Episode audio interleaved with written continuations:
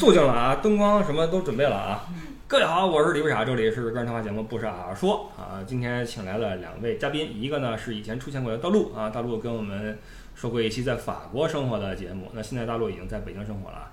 另外一位 Luna 啊，这个是刚刚从德国回来，来到这儿，但是跟我们聊的不是企业的事儿，我们今天聊的是这个。呃，跟动物相关的事儿，因为我们现在在大陆他们家，那他们家有两只很可爱的小猫，都是他收养来的。那今天的，话题会围绕着大陆的这个这两年所做的一些事儿展开啊，就是关于这个动物保护以及这个流浪猫啊，这个是不是收养这个这个领养领养领领领领养啊领养这个话题。来，这个大陆好久不见了，先跟我们说一下这个你这几年在做些什么？呃，大家好，我叫大陆，我很高兴又来到了不傻的节目。然后这两年吧，呃，除了自己正经的那份工作，然后我还在业余业余的时间，嗯，救助和那个。帮助给一些呃流浪的小猫找领养，然后呃基本上其实这个过程还是挺艰辛的，挺有话题的。我也想让大家多了解一下关于领养和这个救助小流浪动物的这些事情。呃，实际上这事儿啊，大陆已经跟我说过很多次了。我以前聊其他节目的时候，他经常跟我说：“你带一嘴这个我们。”环保带一嘴动保，带一嘴这领养什么的，我都答应，但跟历史不沾边儿啊！这聊着什么古堡，聊着什么德国，你让我咱们登录一下。一句广告。领养猫狗的话，打这个电话好像不太是事儿。对，所以你是被我烦透了，所以就专门来找我。不得不做一期了，不，我实际上我答应你这个事儿了，因为在聊南极的节目的时候。我是很强调了这个环保这方面的事儿，对对对，因为路上你去过南极没有？去过呀。嘿，你哪儿都去过，一在我印象中，除了月球，它跟马斯克是一级别的。对，嫌它便宜点，我应该也会买。你走了这么多地方之后，你对这个咱们的地球或者环保什么的，有没有自己的一个感触？因为最近有一个新闻，南极那边的雪变成蓝色了，因为那个藻类的过度繁殖会加速它的融化什么的。你有没有这方面的感感觉？反正我觉得，其实应该是人类对自然充满敬畏吧。就我去过的很多地方，真的就是人类太渺小了。你像阿根廷那边的巴塔哥尼亚高原，嗯，方圆几百公里没有一个人的那种。还有就是你去南极，明明就是一个企鹅主宰的世界。就说实话，人类真挺渺小的，在在在自然面前，没有什么说人类保不保护自然的，因为自然真的就是可能就到最后，你不是大家为什么？就是要拍各种世界末日片儿，对吧？人类对这种还是有恐惧的，就是到最后你肯定都是被自然干掉。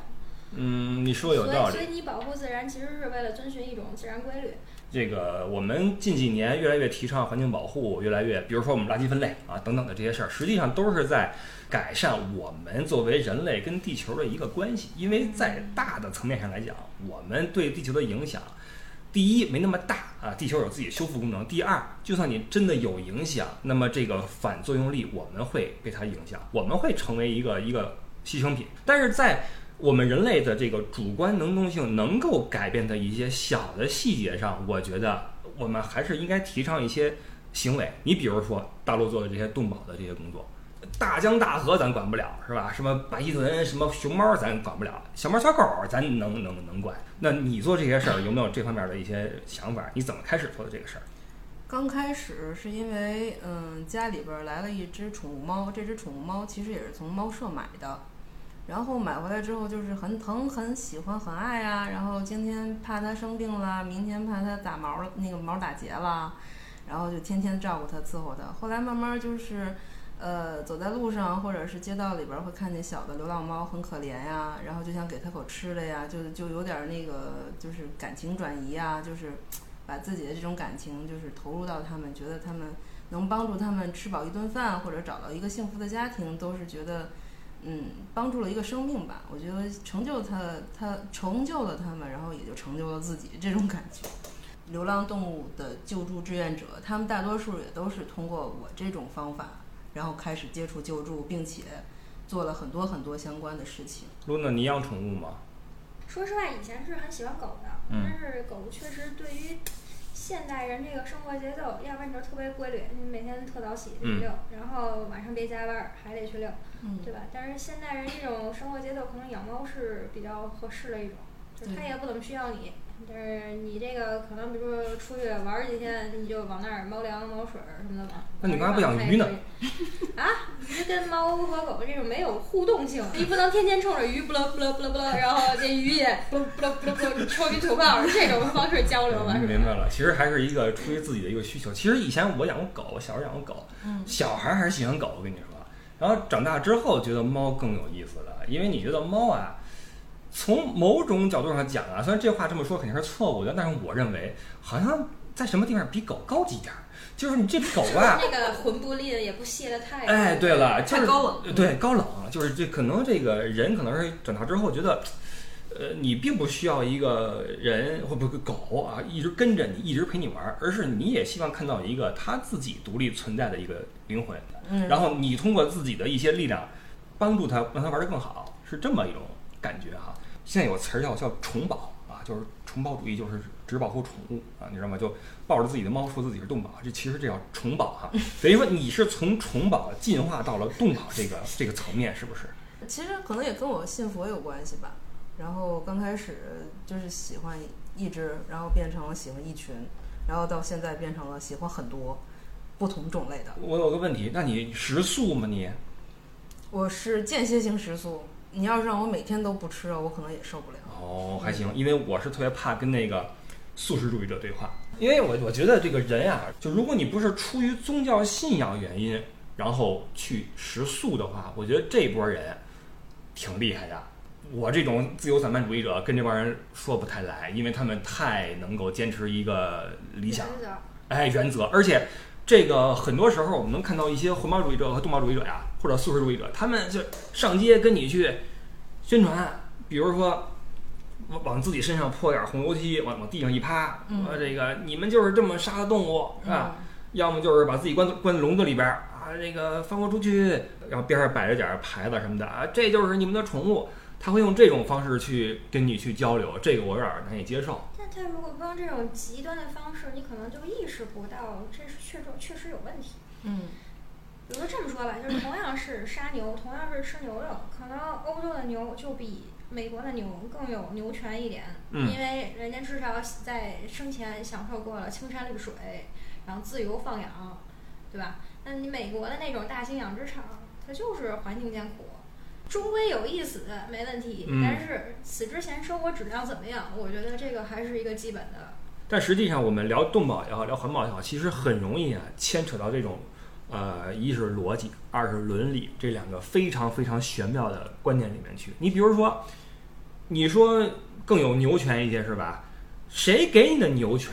牛，你你你有法律吗？你得到保障吗？我人是万物的呃这个之灵，对吧？这个世界起码在这个这个眼前这点破事儿上是归我们人主宰的。我养几只牛，我杀几只牛，这是我们人说了算的。那你牛生下来，对不起，是我养的你，我为的是吃肉，我为的不是陪你玩儿，你就是一个肉食的一个提供的一个东西，你你你谈不上什么牛权，你懂我意思吗？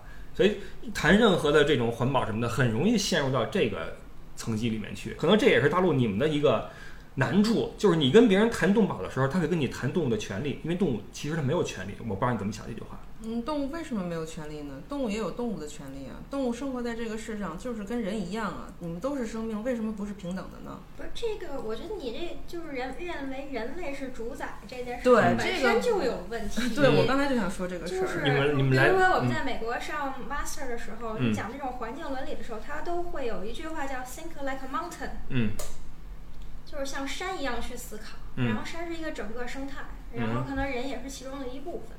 那如果你说你人人类牛逼，那扯扯有点远，那以后还有三体呢，然后指数级还有歌者呢。那你人类也是可能，比如说食物链底端的一个可以啊我的意思是，那这样的话，那我们怎么样才能够，呃，尽到我们做人的义务？你比如说，嗯、我们在一些发达资本主义国家能看到一些，比如说动保主义者或者什么，啊、这个组织吧，呃，给我们灌输一些理念，比如说你要尽可能的善待动物，比如说不要宰杀活鱼，不要什么什么的哈，呃，我也认同。但问题是你到底还是在吃肉，你到底还是在养牛杀牛，那你怎么解解释这个事儿呢？你手下养的这些肉食的动物，它们的权利是什么呢？那其实宰杀也要心怀敬意。就是，哎，不是我，我不知道，就是大家会不会觉得，就是有些时候那个回民，就是清真的那个肉类更好吃。它跟一般的放血和一般宰杀不是一种流程，然后人家宰杀之前也要类似于诵经。我觉得这种其实就是对生命的一种但是你说的这个敬意，对于动物来说就很奇怪了，因为按照你说的清真宰杀法，它的痛苦并不比一下电死来的要少啊。作为一个动物，我相信他宁愿选择一个一刀切。对了干脆的死法，而不是你对你自己心里舒服了，然后你让我死，这我不接受啊，对不对？所以这个事儿，其实我们如何才能站在动物的这个角度去思考？Think like a mountain 是不够的，Think like a 是对，这才差不多。这个这是这是一个很有意思的点生。态系统变成了叫什么对因为动物同理心。因为咱们咱们聊动保，哎，发现没有，大陆没话说了。没有没有，我听你们俩说，今天主角其实是大陆。我们聊动保的时候，我们经常会陷入这个怪圈儿，就是我们是站在动物的角度去考虑，还站在我们人角度去考虑。我说了一下我的身呃切身感受啊，就是我从刚开始就一只猫，然后变成我现在已经救了很多只猫，可能就有呃五六十只。然后我说的是个救啊，是把它送到医院把病治好，然后你们还不算是我去找的去给他们找领养。然后就是慢慢你接触了这些动物之后，你其实发现每只动物都是有灵性的，它们害怕都是有原因的，它们跟你亲近也是有原因的。所以我是觉得，除了猫之外的其他的动物都是这样。其实它有一个跟人类的一个，嗯，就是可以一个共理的感觉。嗯你可能人能够互相理解人，但是我觉得人可以理也可以理解动物。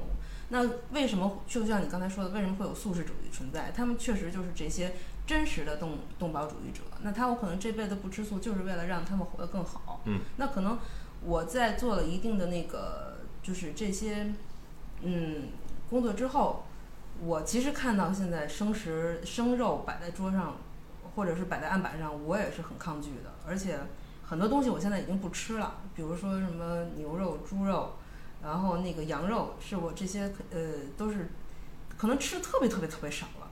然后现在可能是会吃一些鱼肉，呃，我是因为看过一些就关于这方面的那个，呃，就是饲养他们的一些那个呃，就是纪录片儿啊，嗯我是看到他们的那些生生活环境，然后包括他们的一个屠宰过程，然后包括那些刚生出来的小鸡就被运入了传送带，然后直接把它们生生的绞死，像这种我看完了之后，我真的是不想再吃了，然后就心里边觉得就是在就火辣辣的疼的那种感觉。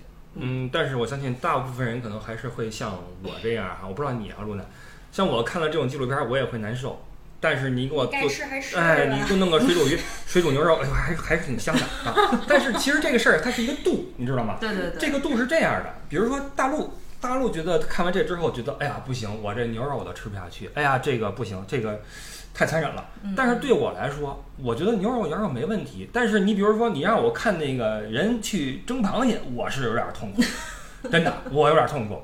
你知道吗？现在螃蟹，我们为了让螃蟹保鲜什么的，会五花大绑绑起来，绑得跟个粽子似的。对螃蟹的生命力是很顽强的，它你放冰箱里面，它不会立刻死掉，对甚甚至能活好几天。它要吃自己的肉，然后保持自己的对，它会活好几天。也就是说，你在冰箱里绑成那个样子，然后很久之后你拎出来，它还是活的，眼珠还会动，然后你把它给蒸掉。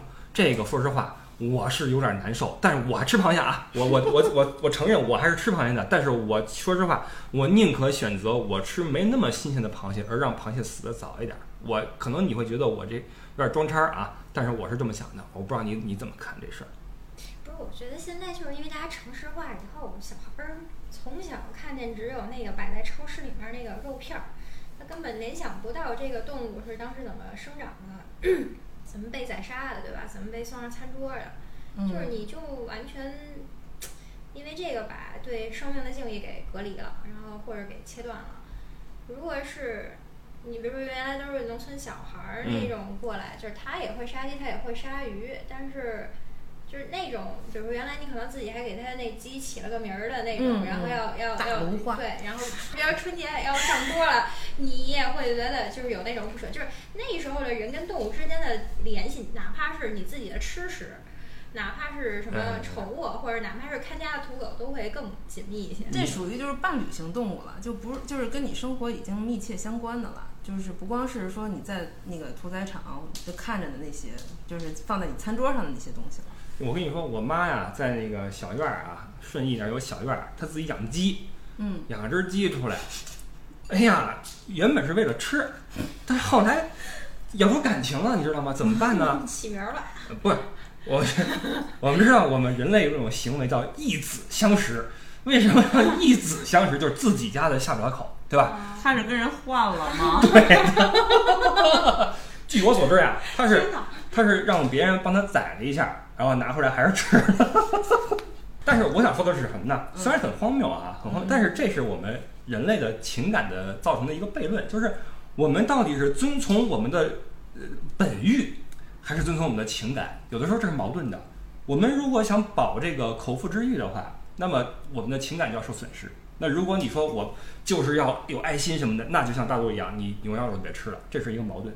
嗯，但现在素食主义者也越来越多了，就是你会发现现代的这种饮食结构，你可以不吃肉，然后你可以有很多那种蛋白质所造成的这种就是实际的营养也是，对对对对，营养也是够的。豆类蛋白的。嗯，我不想再看他们被屠宰，我不想看他们那个之前的生存环境，我不想，比如说，因为就是大家去养这个牛，其实你每每就养养殖场每年要花很多的，比如说那个二氧化碳排放去做这个事情，就是我完全可以直接吃菜，来节省这中间一系列的生产所造出来的那个就是生产活动，然后嗯节省能源，对吧？因为我们人类本来就是杂食动物，我认为你怎么做都没有错。我们聊动保实际上是两个事儿。第一，怎么样能够体现出我们人类的跟动物的一个和谐共处的这么一点？第二，就是让所有的人都能够按自己的方式去跟动物互动，而不被谴责。我的意思是我不会因为我吃牛肉了被大陆谴责，你也不会因为你吃螃蟹被我谴责。所以我觉得这两点特别重要，就是一，我有自己吃什么肉的自由；第二，在这个自由之上，我们也要跟这个环境和动物好好的相处。实际上，所有的动保主义也好，什么反动保主义也好，如果这两点谈妥了，就不会有那么多撕逼的情况出现。我认为，赞同。我觉得不是一回事儿。你说说，你说吃螃蟹这事儿能上升到道德吗？嗯没有。嗯，但是如果你猎杀大象，用大象的那个什么大腿去做那个垃圾桶，这事儿现在已经是道德层面了吧？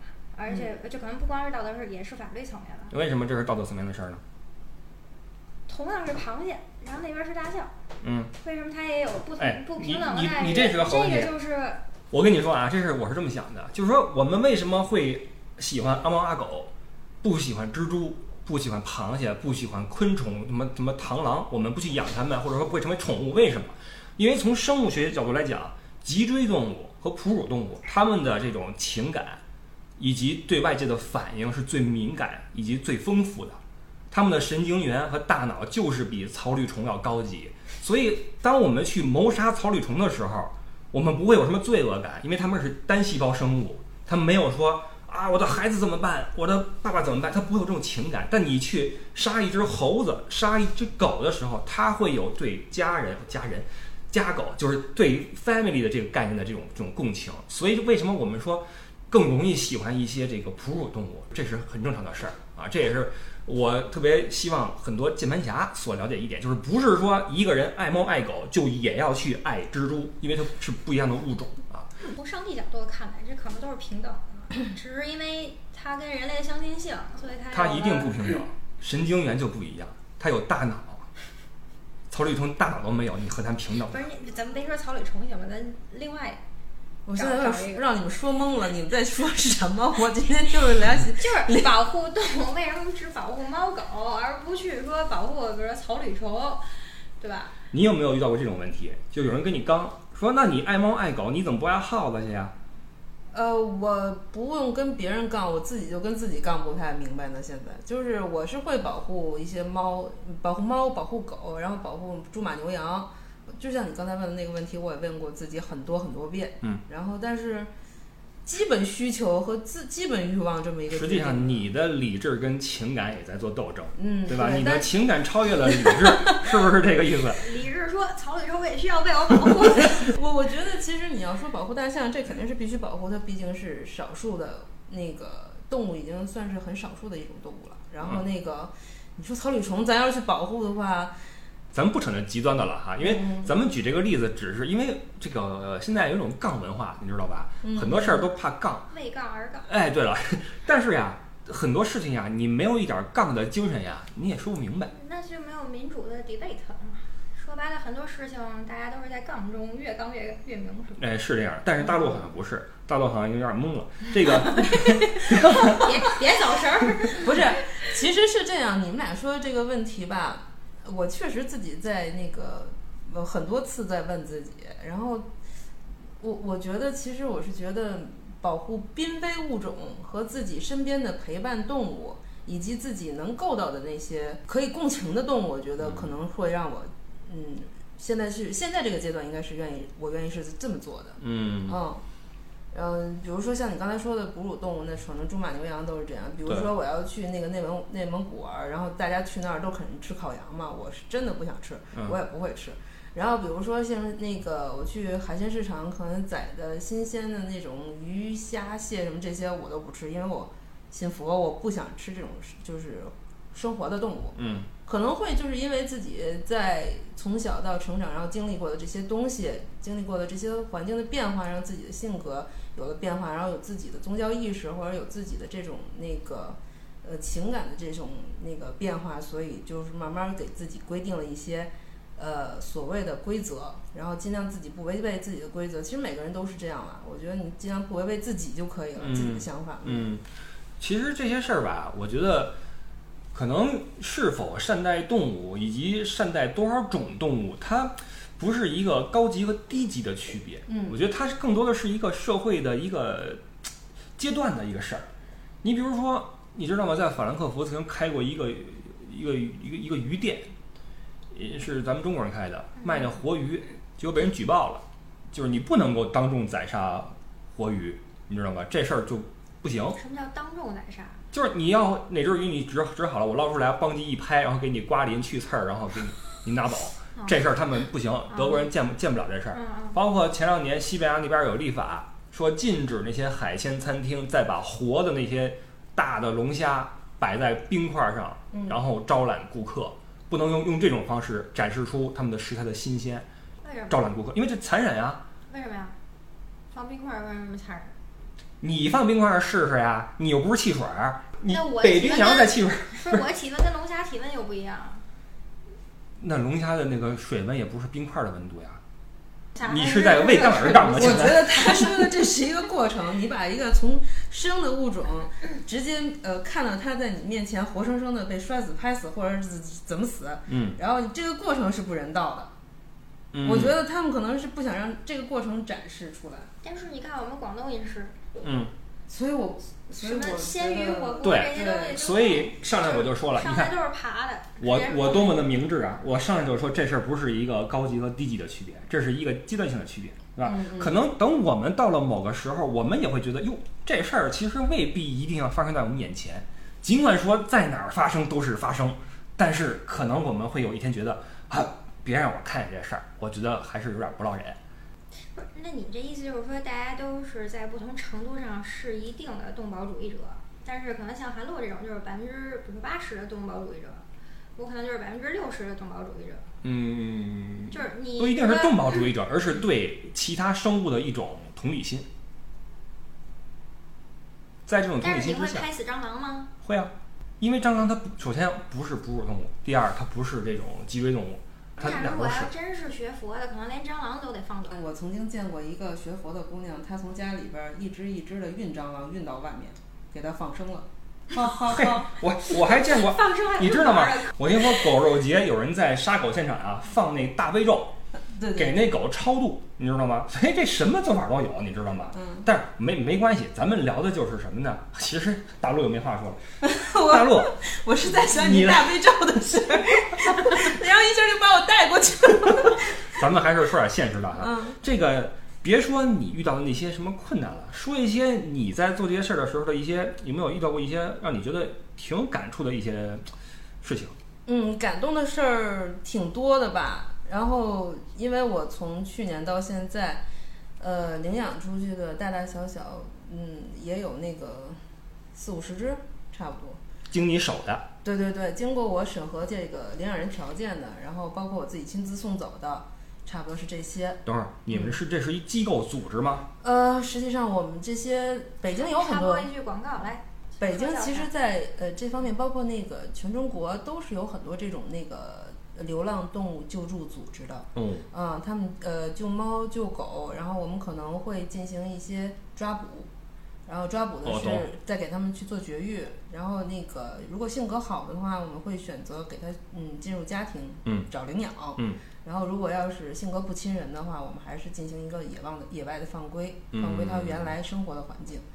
呃，尤其是猫这种动物，它们其实对自己的环境是嗯非常小心的，他们是一个非常胆小的动物。嗯嗯，所以他们对自己的环境还是要求很很多的，尽量是到原地放归。那北京现在类似于你们这样的组织有多少个？你知道吗？大大小小的我知道的得有十几个吧，然后都是有的是体量比较大的，像他基金，然后我我在的这个环保组呃动保组织应该叫他世呃他世界，也是从一七年那个时候做起来的。嗯，然后你们没事儿就去救助这些流浪猫狗。其实我们平常常没事儿，我们平常人家的专业不是专业，就是都大家都是业余的，都是业余的。是，但是就是人家不是说没事儿闲的干这事儿，对吧？人家是对对这事情有有信仰，有这个实际上，这个他们这些组织的成立，包括他们这些人认识的这些呃条机缘巧合，都是特别的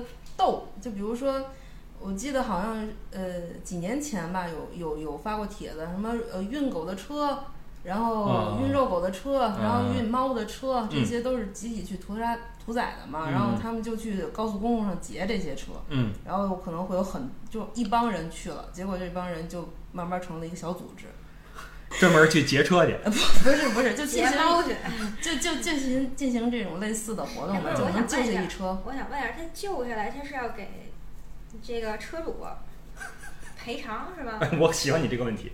那不是对啊，真的就是我我我现在很很好奇，其实一个问题就是说，大家原来吃狗吃猫什么的，这我为什么要给他赔偿啊？他抓的这些全都是流浪猫狗，抓的这些流浪猫狗全都是直接运到那个屠猫屠狗的这些地方所以。他们也是抓流浪猫狗去做肉食。对，那我就在想，你觉得中国以后这种猫也好，狗也好，就跟人最亲近的宠物会从中国的饭桌上消失吗？呃，我觉得会。我觉得现在的呼声越来越大，尤其是经过这次疫情，然后那个以前其实每年的那个就是三月份的人大会上都都会有这些人去提案，然后但是每年都嗯有很多的呼声啊，很多的支持票数啊，但是结果都没有嗯，有这个立法的没到没到那时候呢。对，我觉嗯得一个是没有到这个时候，因为另外一个就是，可能说实话，这个中国人太多，人都管不过来。是这样。嗯但是我有一想法啊，我认为猫啊狗啊，它嗯不不一定非得从餐桌上消失啊，它跟我们动保是不矛盾的。我认为这个事儿。呃我我觉这得是矛这个绝对是不可以的。为什么呢绝对是矛盾。我觉得这是一个人的意识问题。你猫狗如果要是算为陪伴动物的话，它嗯就不应该出现在人类餐桌上。所以你的意思是，陪伴动物不能够作为肉食动物来满足我们的这种口腹之欲。我觉得首先你要做动保的话，就要把这一条先摆正，那肯定的，这是这样，这是必须的。啊、我可能这么说就会遭很多的网友批判啊，但是我个人观点是，嗯，陪伴动物不要上餐桌，然后它就是应该是陪伴动物。那比如说什么是陪伴动物？除了猫和狗是很很明确的。那你说大家养小鸡，原来养小鸭，它可能那小人肉，它也觉得是一种陪伴性动物，哎，对但，同时它也是肉食性动物。前两天那谁的鹅不是丢了吗？谁来着？一个明星的鹅丢了，嗯，被人给擒了吃了啊！嗯这也是一个伦理上的事儿。实际上，其实咱们现在聊的是个伦理话题，就是这东西你怎么去定义？我觉得是时代的问题吧，嗯时代已经跟那个时候说自己家里养只大芦花，嗯，嗯为什么记得叫芦花呢？我想知道。小时候的一篇课文吧，我记得中小学生课文应该是。啊。嗯然后你说我那个时候那个妈妈要宰，非得骗我出门，然后我妈才给我宰了吃。结果吃完了之后，我就知道是我家大芦花没了，流下我哇哇的眼泪啊！对吧？嗯那个时候跟那个状态已经不一样，你不缺这个一口鸡肉吃了，是吧？嗯，是对，就比如说，更加不缺猫肉狗肉吃。对对对，嗯其实嗯是这样。你就像真没必要把这些东西再放到他已经跟你进入你的生活，进入你的家庭了，必须跟你享有一个城市，我觉得其实嗯就我懂你意思。但是但现在这个时代的发展，我觉得是如你所愿，因为现在在餐桌上很难找到狗肉，猫肉我就没见过啊，我从来没见过。嗯狗肉以前有，原来南方还有一点儿吧，狗肉现在是在北方嘛，现在你在北京的餐桌上，你反正我是找不到狗肉。我告诉你，其实还有，你只是他没有告诉你这是狗肉。啊哈，嗯，然后其实在北京的通州区有一个暗流，一个一个黑黑市场，哦，就是不是一个啊，就是说我就是打引号的黑市场，嗯，就是确实会有这种一个交易行为会在，嗯其实他们也是就是他还是街上抓猫阿对狗，抓完了以后那送到饭馆儿，但需求是不告诉你哪儿来的呢这是猫肉狗肉是吗？对那我们说没有买卖就没有杀害，它不会，他他这他你你并吃不串儿啊，对啊，那串儿他为什么他就不告诉你，不他说这是牛肉，嗯你怎么吃得出来？这有这个必要？嗯，你那更省钱啊！确实有，到现在还是有。那有没有现在呃正规合法的，比如说肉食狗的工厂呢？没有，没有吗？没有，现在是没有立法反对吃狗肉，嗯，对啊所，以就是说，它并不说涉及到违法。我们所说的这些，呃，就是追车、追嗯追这些那个追车开车司机的这种，嗯都是我们个人的呃保护行为。我懂，他完全没有一个法律去保护这些。我懂。但是尴尬的是，法律也不保护你们这种行为，因为你们是拦车呀，对吧？你们是，你对不对？你们在把人车逼停，然后跟人说你把这狗放了，在道德层面来讲，对，我双方都们是是会度。我我、嗯我们是那个可能就是，个人认为还是就是占优势或者是占理的那一方面。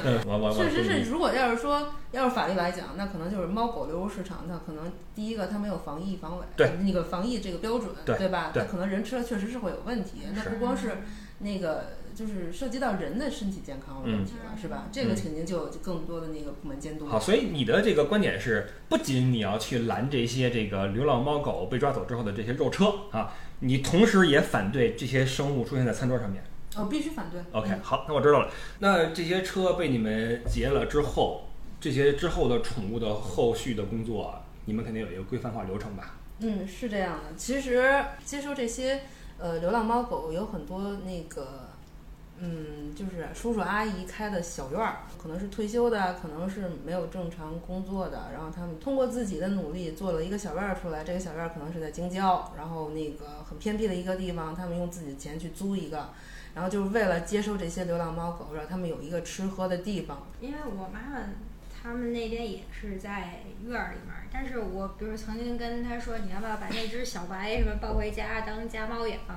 然后我妈就觉得，我们每天把那个碗儿放在那儿，然后人家愿意来吃就吃，人家愿意去别的地儿就去别的地儿吃别的地儿家饭，然后不需要一定成为家猫，但是至少能在街上它能自由的活动。我觉得整个社区如果能做到这种状态，其实也比说一定要领养，可能嗯，要还是那句话，就是现实很骨感。完全的流浪动物，其实它们的正常寿命如果能达到两到三年以上，已经算是奇迹了。然后还有一个就是它没有得到绝育。你知道，一只猫它一辈子如果能够活到十岁的话，它会生二十五万只猫。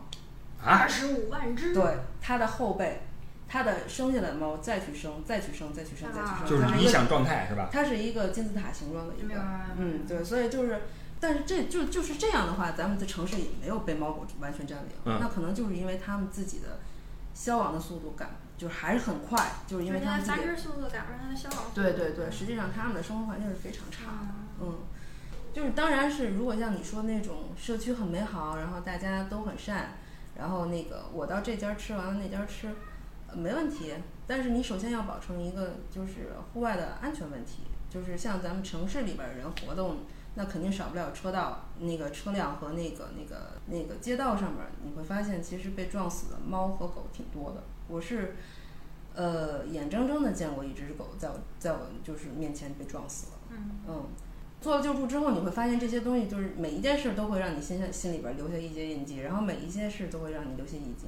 这些印记虽然不好，但是还会有同时有另外一些好的东西，然后在你心里边加码、加码、加码，就觉得你你做这些事儿其实是有意义的。嗯，嗯，就是很多让我领养的经历，或者是领养人给我的这些感受，让我觉得其实我做的这些事儿是有意义的。哎，我看你刚才好像拿了一摞那种是猫的资料啊，还是什么呀？对对对，那个是我给就是曾经那些领养过的小猫做的一些那个领养的呃资料，里边儿可能包括每一只猫的那个领养协议，然后领养协议上面会填写那个猫的基本信息，然后领养人的基本信息，然后贴上猫的照片儿，呃，就是一份儿正式的档案。呃，对一个档对，案。当时你拿着那一摞东西，我以为你是 HR 呢。你上面一看照片都是猫照片，呃，对对对，都是相当的正规，相当的嗯正式。那这个领养走猫的人什么的，对，我还想问这问题呢，有回访吗？有有有就是你看看猫现在生活怎么样啊，有有有有你分享一些信息啊什么的。呃，我现在去年领养的第一只猫到现在，我都是基本上每个月都会跟它交流一下，然后聊一聊猫现在的近况，然后有什么问题，然后身体状态是什么样子。可能我做不到每个月都跟每一只猫去聊，每一只猫的领养人去聊，但是我可能就是隔三差五，但起码这些我都保证了，我都知道它们现在是过得怎么样。对那你们怎么保证这个猫没有被坏人领走呢？呃，首先我们肯定是在领养条件面试，啊，就跟你公嘿司去面试一样，先看一下这人善不善，我告诉你然后贼眉鼠眼的那种你你，你你你看我这样怎么样？还不错。嘿，地铁上那些都是戴眼镜的，我告诉你，什么东西？就是那种。色狼是吧？哎，对，啊都是都是我这样的。我告诉你，我的意思是，这是你看不出来。这方面经历。我我没有，我的意思是这事儿看不出来，你知道吗？嗯，尤其那些虐猫的什么的，你看都都人五所以人六的。有试用期嘛，可能是吧？一个是试用期，另外一个我们会压着他们的身份证复印件作为一个基础的保障。对啊，不是哎举报了。但很尴尬呀。嗯比如你的猫，我啊，我把身份证复印件给你了，嗯嗯我猫我领走了，嗯，我把它虐死了，你能怎么地我呀？曝光啊，所有平台曝光。现在你每个人你都能做自媒体，每个人都是自媒体啊。哦，对，而且我们是一个群体，我们是一个群体，这个群体之间又有很多群体，嗯，这是一个社会性的哎，一个。对，其实我有一个感慨啊，虽然这个想法它不太法治，但是我是觉得人肉这个事儿啊，虽然立法现在禁止人肉了啊，嗯法律现在禁止人肉，但是人肉实际上填补了一些空白，嗯，是是一个很好的双刃剑。监督作用嗯，它是有监督作用。但但关键人肉这个事情，就说白了，你的道德感和别人道德感可能是不一样的。但是我我觉得，说实话，就是猫的生命权或者叫它的健康权跟人之间的这隐私权，有谁更高？哎，说的太好了。这这个又是另外说的太好了，这也是为什么刚才大陆说了哈，每年都提案说我们要立法、动物保护法什么的。但是你如果说你赋予猫这个权利，它的权利跟人的权利哪个更高？比如说，大陆因为怀疑我虐猫，要进我家看猫，那我的隐私权、我的居住权和猫的这个生存权哪个在前？这就是一个很有意思的问题了。更多的时候，说白了还是应该通过立法来做这件事情更容易一些。要不然的话，就是大家这个一直在一个道德或者说叫什么自发性的这种嗯辩论，嗯，没有人有一个明确的标准，对？就看谁哪哪边人多。就是从那个 前一阵儿在疫情期间报过一个那个事件，就是山东的一个高校，他的那个有一个学生冒嗯嗯虐猫，并且把这个虐猫视频上传到呃网上，而且他们这个网是有一个就是地下黑利益链，有人买这个，有些变态他会喜欢看这个。对对对，然后那个就在那个时候，这件事情出了之后，这个人他就被某些就是救助组织嗯。被人肉了，可能最后弄的这个孩子就没有学上，这个人就没有学上。我、嗯。我确实那个，然后这个高校的校长被撸了。啊，对。啊！跟这有什么关系啊？你你你管理不严啊，而且哦。当时确实是因为他失呃，就是对这个学生的处理没有及时，然后哦，有很多就是行政上的东西了，嗯就嗯嗯嗯，然后就你的意思就是说，没即使没有法治，还有行政管理的这种各种方法，对吧？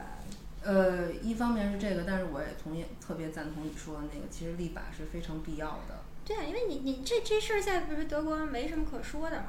嗯。你你别说虐猫了，就是你去公园儿抓那个野生鹅、鸭的，是是是。吃了都是事儿也一样被举报，一样嗯被所以这个事儿就是一个呃阶段的问题嘛。你看，咱不说咱们国家，你看韩国，咱们说那个虐猫是个利益链啊，虐猫的视频是个利益链。嗯嗯一号房事件是不是利益链？对对对。那人都给你抓过去，让你从事什么表演，然后通过这个去卖钱，你人的权益被保障了吗？嗯都还没有说怎么样。那这是一个，这是一个国情不一样，包括程度不一样的问题。嗯对的。这个事儿我忘了是哪个国家，其实有立法，就是后续好像是从宠物店买到的宠物，不能是那种就是专门为繁殖而繁殖的哎那种。有说得好，它说得好，它说得好。它更多的是，比如说可能就是通过你们这种救助，然后可以再回到这个宠物店里面、再去进行买卖的。那这样的话，其实可能就整个生存环境会更好一些嘛。因为很多时候呀，我们人类所谓的爱心啊，它是建立在动物的痛苦之上的。对对呀、你比如说像柯基，这就是一个非常典型的。哎，没错儿你。本来是一个它的弱点，然后你觉得因为短腿儿可爱，屁股看着很翘，嗯，是吧？然后非得要这种纯种继续继续生殖，生殖完了以后腿儿越来越短，嗯，导致于比如说你要给它洗个澡，它可能都自己会淹死。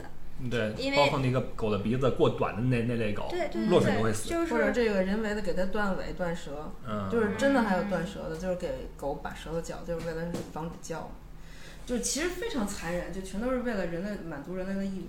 嗯，其实猫这块也是，猫的那个折耳猫不也是有大量的遗传病吗？折耳猫、加菲猫，然后包括那个那个无毛猫，啊其实都是人类繁殖出来的。我是刚开始有这有一只从猫舍买回来的猫，那个时候不懂嘛，然后那个买回来觉得还挺开心的，然后后来慢慢接触了这个领养，接触了这些救助，我会发现猫没有丑的，猫没有那个种类之分，我觉得猫都挺可爱的。他说这话是有资格的，因为他们家后边这只猫眼睛就是瞎的嘛。嗯，这是你从外边救助回来的吧？对，这是因为我信佛嘛，经常去庙里，然后那个师傅都很熟了，然后有一天给我打电话说：“你快来吧，有一只不行了。”我一去跟我说：“这刚被扔庙里三天，你看这眼睛已经烂成这样了。”后来我就赶快带他去医院，当时那个医生就把他眼球给摘除了一只，然后到底是什么原因会这样？他实际上应该是先天性的眼睑缺肢，两边都缺失了哦。他当时进医院的时候是两岁，那就也就是说他是先天性的，肯定之前是有人养，那后来就是被人扔进去的，所以造成了他那只眼睛就就彻底溃溃烂了。我在想，你说他给这猫扔进寺庙里，你说他这是善心还是还是什么？他如果是善善心的话，就不会遗弃这个猫。对，首先我觉不是得，这我觉得很多时候就是，就你问我刚才说我想不想养宠物，我觉得这个事情我要再想很久，我才能那什么。就是你一旦养，你就要对这个东西负责任。哎，到底，而且是，啊，对，嗯然后很多人其实你包括现在小年轻儿，就是根本没有想过这方面，就觉得这猫不错，或者哎男朋友对送一什么淘宝领会金，然后养一年，然后搬家了，或者什么这就就就哎猫粮你说对了猫粮太贵了，而且在这期间，在他把这猫扔掉之前，他会摆出一副特别喜欢这个猫的样子。他会有很多的自拍，很多说你看我们家的猫多么的可爱什么的。但是，一旦说哎呀不行啊，对我这种人，他可能那宠物是他的自拍工具，或者说更难听一点儿，我不知道这话会不会被剪，就是 是你用来作为什么形象吸引？你看我多喜欢小动物，嗯然后我多有其实啊爱心的，我觉得咱们萌萌的一种，咱们这个社会对动物的这种定义啊，还是有待于进步。我刚看一新闻，说某个那个蹦极的平台刚开业第一天，把一只猪绑那个绳子上，把猪推下去，让猪做了个蹦极，作为一个开蹦仪式。嗯，你问猪了吗？人猪愿意蹦极吗？是吧？所以这当然我说这话肯定会有很多人说你有病吧，李不傻，你有病吧？你替猪是操什么心？你去啊，你不让猪去，你去。但我的意思是，咱们稍微的换位思考一下，就为什么要做到这地步？万一他是天蓬元帅呢？不是我的意思是，我的意思是，就是我觉得你有很多营销手段，是吧？啊你可以不去伤害别人的这种方式方法，你去用这些营销手段，你伤害了别人或者别的生命了，我觉得这就没必要了。对，所以我就觉得，就是爱护动物这个事情，比如说从它的生存健康，然后比如说到这个就是虐待是吧？是不是虐待？然后再包括到大家对它的审美，可能都是需要改变的。因为以前你就会觉得我就是要要养纯种狗，不养纯种狗显不出我富贵的地位嗯嗯，啊，或者说因为这种原因那种原因，我就是觉得柯基的屁股好看。但是现在你不会觉得，就是说其实这些都很残忍，它就是应该还原到一个原生状态。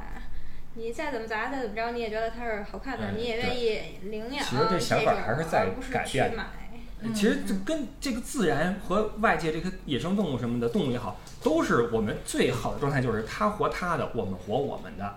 我们在这个能够相交的地方善待彼此，这是最好的一个状态。实际上，嗯，但是现在就是很多的外在条件，尤其是生活在城市里边儿，他做不到这些，嗯所以你尽量能保护你身边能保护的动物，嗯我觉得也可以。嗯，然后包括你刚才说的，很多人他们去养这个动物是为了瘦自己啊，或者是给外界展示出什么一个状态。嗯呃，现在其实那个有很多那个视频的 APP，他们上面有很多就是关于宠物的，啊、特别可爱、特别美好，然后特别嗯有意思的视频。那可能比如说做一些猫狗不愿意做的动作，其实那个是比较伤害猫和狗的。嗯然后很多就是博主就跟跟风去放这些东西，实际上它是一个错误的导向。嗯另外一个就是可能放那些漂亮的呃猫狗的视频，然后让很多呃年轻人就是哎我也想养一只，我也想那个怎么怎么样，但实际上他可能没有想好，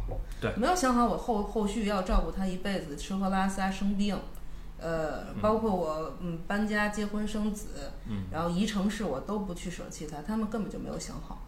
这个事儿还是你说比较有说服力，因为你是做这个的，而且呢，这个你确实在身体力行。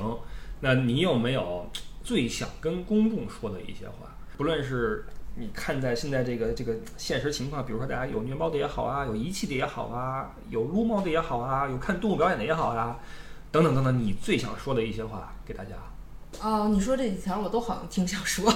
你一个一个说。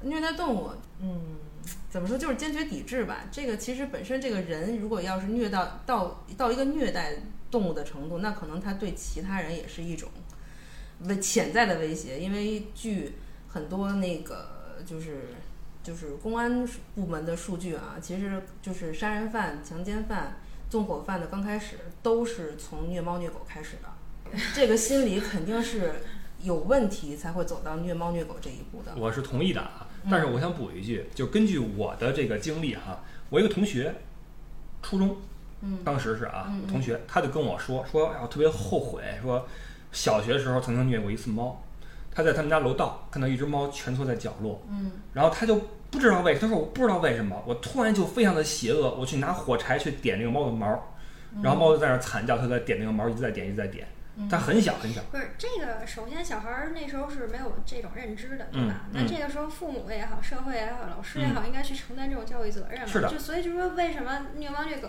你你首先看到这种迹象，就是你是一定要对这对对，个教育的。一定要阻止它。对嗯，我想说的是，人的人性是有这种野兽的一面的，就是说我们在可能呃失去控制的时候，或者说我们在学会控制自己之前，我们是会有这一面，包括很多动物也是。嗯比如说猫，它吃老鼠，它不是说杀了就吃了，它会玩儿，它会去虐待这个老鼠，或者说海狗会去强奸企鹅，你知道吗？对，玩儿企鹅。对，我的意思是，就是人类的兽性跟动物的兽性其实是有共通性的，只不过我们人类是能够靠我们的教育和人性去掩盖我们的这些行为，嗯对吧？所以这是我们要要去做的事儿。嗯好那这个虐虐待这事儿就不提了哈，这是肯定是千夫所指。那动物表演怎么说？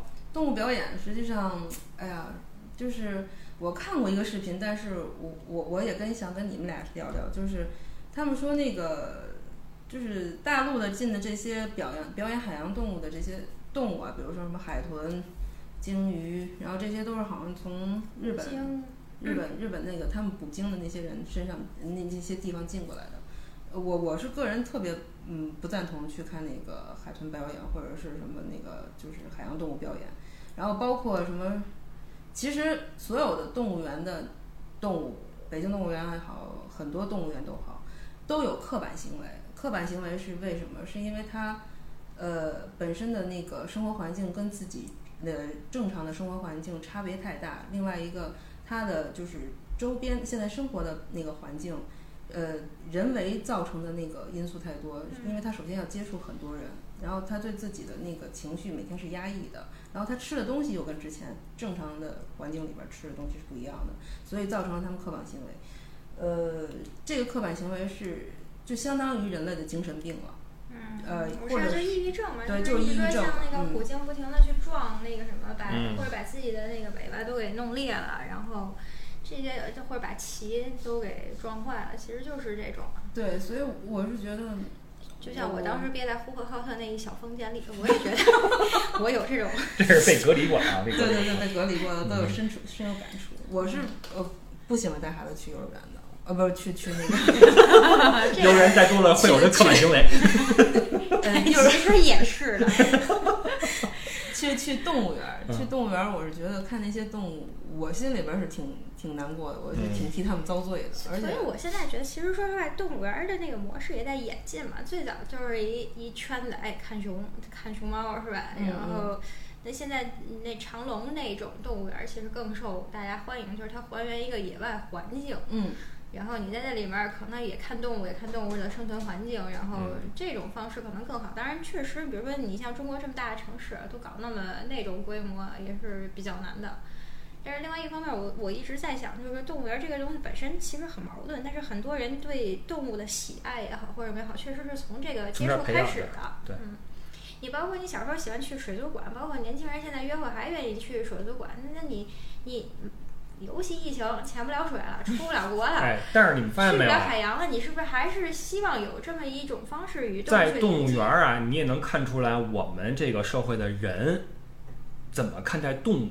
对，你比如说，我在看一个呃封闭的玻璃里边的一个变色龙也好，呃鱼也好，蛇也好，我是去观察，还是去拍这个玻璃去试图唤醒它？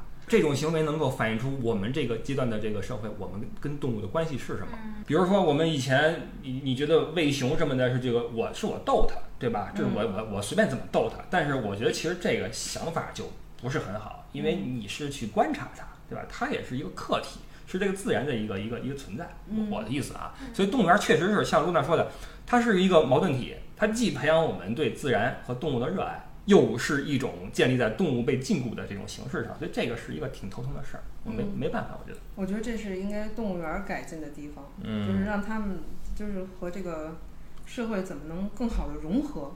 大家现在就是，其实动物园现在真的就是它从外观设计上也在逐渐改变。就是以前你可能就是哎熊在中央，然后一群人围着熊看什么的，但是现在不是，可能就是它现在更多的是这个人在中间，熊围着人看。差不多是这意思。它可能就是设计的是你绕着它去啊观察它的一个生活环境，然后比如说你在中间是用玻璃挡起来，那嗯熊可能从这边往那边跑，嗯然后你人是通过玻璃什么的去去看这个，嗯就说人本位的时候熊在中间，你就跟马熊本位，现在变成了熊跟人之间可以做到互不打扰，对吧？也不是互不打扰，实际上你说那种互相观察。你说那种环境，我我我我也就是带孩子去过一次，然后去完了之后，我会发现，呃，那个那个老虎，然后羚羊，然后包括那个那个猎狗都有刻板行为。是，就是说白了，就是你动物园还要不要存在？我觉得未来一定是还是要存在的。嗯这个也难免不会刻板行为，但是很多人也是看了动物园的动物以后，以后才会说，哎，我要去那个草原上看斑马，对吧？我要去看动物大迁徙，我要去森林里面看那个黑猩猩，就看它们原始的是怎么样的。嗯但是你说我我我觉得这边动物园本身跟这个动物表演还不是一个层面上的东西。还有一点很有意思啊，就是，呃，其实人跟动物的关系啊，你要说复杂也复杂，说简单也简单。你比如说捕鲸，捕鲸是个很残忍的事儿，对吧？嗯对但是现在这种行为呢，慢慢的在在减少。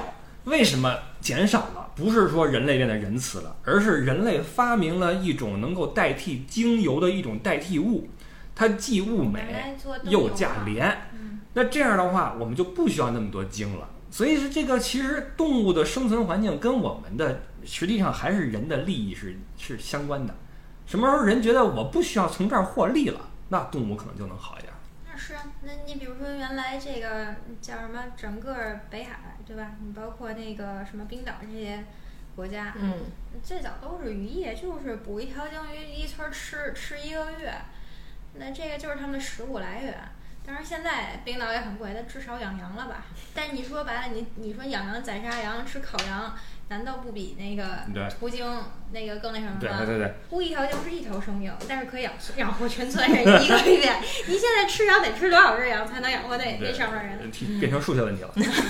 对，所以这个事儿是这样的，就是我们人再怎么说，我们去保护动物，也建立在一个事实的基础上，就是人确实是最高级的动物，最智慧的动物。我们一定是控制和利用其他动物，先满足我们的生存需要，再去谈我们的同理心、同情心以及爱心，对吧？所以说，我们聊半天也只能是先把我们的日子过好的基础上，再聊我们怎样在哪个程度上，在哪个阶段上，用最匹配的方式去对动物好。当然，这道德都是随着时代就是一起发展。对的，那你这中世纪大家都乱伦也没什么问题，对吧？然后所有人都近亲结婚也没什么问题。但是你看，在这个社会主义的新中国，咱俩在动物保护方面道德感就比大陆要低，嗯尤其是你，告诉你，为什么呀？你是不是同意把那个螃蟹搁冰箱里边冻过好几天，为了保鲜？你觉得你了不起啊？你不也吃了吗？我还不怎么吃螃蟹呢，我跟你说，有些麻烦，嘁嘁咔咔吃半天还没多少肉的东西。对，所以都买蟹棒儿。你看，还是得发明蟹棒儿，就把螃蟹救了。其实就是你刚才说的这个，全是淀粉。先满足了一个个人欲望，然后再那个想想去救周边人。其实，在那个我们救助圈儿里边，也是把自己先过好了，你才能去照顾更多的大多数。嗯，然后那就个烦你这种踩踩低别人、抬高自己的道德主义者。我这种叫道德帝，你知道吗？就是在网上啊，要么是那种键盘侠键盘侠道道德帝道德帝啊，我就是道德帝啊。当然了，这是因为韩露不上网，他要上网的话，他就死定了，你知道，天天跟人刚。你说错了，其实我我我我还是会跟人杠的。就是在疫情期间，我也是因为这个，因为有有猫狗被丢了嘛，然后有的时候有一个是最惨烈的，就是在呃疫情发生的刚开始，就直接把自己家的猫和狗从阳台上丢下去，摔死了。听说了，然后还砸着人家楼下的车辆，砸哎出了一个坑儿，这种事儿闹的，嗯。我就说你你，我不知道这些养养动物的人，他们到底是为了什么养啊？哎正好啊，咱们用这个事儿来结束我们的谈话啊。最后一个话题，遛狗拴绳的问题。啊，这个问题我跟你说，就是遛狗可以不拴，戴戴嘴套就行了。不可以不拴，不可以不拴，尤其是在嗯北京这种道路繁忙、车辆啊，你是怕狗，自己有什么事儿是吧？想来了吧？嗯，尤其是这个狗没有做绝育的情况下，它在发情期去遛狗，你不拴绳是非常危险的一件事情。我之前说的那个狗在我面前撞死的，就是因为主人没有拴那个绳子，然后它自己冲出马路了，直接被车撞死。我现在就是在路上走的时候，看见有不拴狗的老头老太太，呃，我就上去跟他说，哎呦喂，你说你这人，你是不是在这块儿都出名了？呃，反反正我们公司附近我已经说的差不多。最近有新闻了，就是你你不拴狗遛狗的话，直接抄走，拿网兜直接抄走了。啊，对，我还说到这个抄狗的这个事儿，其实这也有点儿太极端吧？呃我赞同，说实话，你不玩极端的，它就永远不翻身儿。呃不，我觉得超狗是一方面，但是超狗这些狗去向在哪儿，哎然后这个主人会不会去救，这都是有后续很多问题。嗯，北京有一个叫七里渠的地方，所有的逮到的流浪狗、超到的家狗全都送到那儿，他们那儿就是集中送死，就是一个狗集中营。嗯，我我我我不知道这段该不该说啊，你说，嗯，反正我了解到的是，如果要是到一定期限，这个狗没有人领的话，或者是没有没有人去，嗯，就是去去救他们的话，嗯然后就集中暴晒晒死。哦，晒死呀？对他们有一个特别大的广场，然后一个笼子一个笼子，不是晒死就是闷死，哦，其实非常残忍。所以为什么那么多为什么要用动物这种方式？那你其他方式耗费资源呀？然后另外一个，我想在最后节目插播一下自己的广告。来来，我我就是在文稿里边可能会那个展示一下自己的那个，现在有两只小猫找领养的信息，如果有喜欢的朋友可以加我微信。哎，能不能说一下你的这个，比如说你的微信也好，或者你们这个机构的名字也好，让有这方面想法的朋友能够，比如说和你们并肩作战，或者说从你们这儿领养一些呃这个猫狗回家，嗯我觉得都是一个一个促进，一个一个好事有。二维码吗？扫个二维码不就完了？